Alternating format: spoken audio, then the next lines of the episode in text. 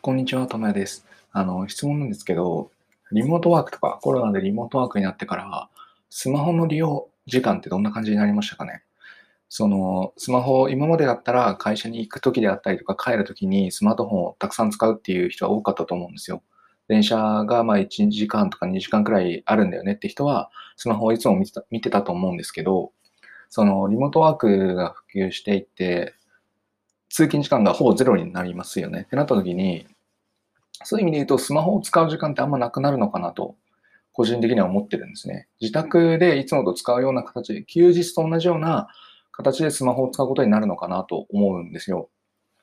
でただ、休日と違うのは、自宅でも仕事の日があるってことじゃないですか、リモートワークって。つまり平日は家にいるけど仕事がある。で、仕事で使うものって基本的に会社から普及されているものであったり、あの、自営業であれば自分で用意したあの端末があると思うんですけど、例えばそのサラリーマンであれば、僕たちは、僕もサラリーマンなんですけど、私は普通にあの普及されているものを使いますよね。で、普及されているものの中で作業って基本的に完結できるんですよ。なので、言ってしまえば仕事中にスマートフォンを見る必要もなくなるわけですよね。あの、例えば、今までであればなんか、会社に行ってたら、その、会社からちょっとそ、あの、お昼食べてる時に連絡が来てて、とかっていうことがある。なんですぐに戻らなきゃいけないとかっていうためにスマホを持っておくみたいなこともあったかもしれないですけど、まあ、今リモートなんで基本的には別にないじゃないですか。そういう急な連絡があったとしても、パソコン近くに置いておけば気づくわけですよね。あの、インターあの通知が来るとか電話が来るようにしておけば、電話の通知が来るようにしておけばいいので、そういう意味で言うと、仕事中にスマスマホを使うってことが本当になくなったんですよ。僕も本当一切使わないというか、むしろ、その仕事中にスマホを使うってことは、つまりプライベートなことをやっていたりとか、なんかサボってるっていう言い方になるなと思うんですよね。もちろん休憩中に触るのは全然いいんですけど、どうせだったら休憩中に触るにしても別にスマホを触る必要はなくて、パソコンを触った方が効率的なんですよね。何をするにしても、動画を見るにしても、調べ物をするにしても、連絡を取るにしても、基本的にパソコンの方が楽なんですよ。パソコンかタブレットですね。例えば、そのスマホででき、なんで逆に言うとスマホにできることって何だろうって考えたときに、まあ、電子通貨が使えるとか、普通に電話がかけられるとか、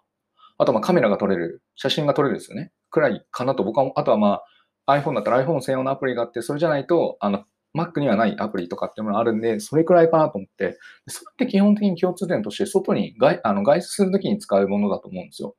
自宅でそんなバシャバシャ写真撮る人ってそんな、まあ、いるかもしれないですけど、仕事でそんなことできないじゃないですか。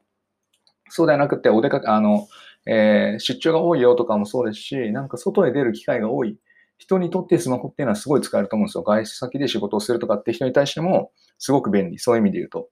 あの、小さいあのパソコンになってるんで。ただ、自宅に大きいパソコンがあるんだったら、その大きいパソコンを使った方が明らかにいいわけですよね。今までそのスマホ利用が当たり前だったんで、なんでスマホを使うんだろうってことを考える、あの、時間がなかったと思うんですけど、よくよく考えてみると、別にパソコンでいいわけですよ。むしろスマホっていろんな情報が、あの、ギュッて固まってるんで、すごいなんか、あの、よく言われる、あの、あれですね、スロットマシンみたいになっていて、欲求をかき立てるっていう話はあるので、であるならばパソコンとかにして、パソコンっていうのは結構、あの、URL の制御とかがしやすいので、そっちの方が、あの、意志力にもいいのかなと思うんですよ。で、スマホっていうものの通知とかにも気づかなくなりますし、なんか、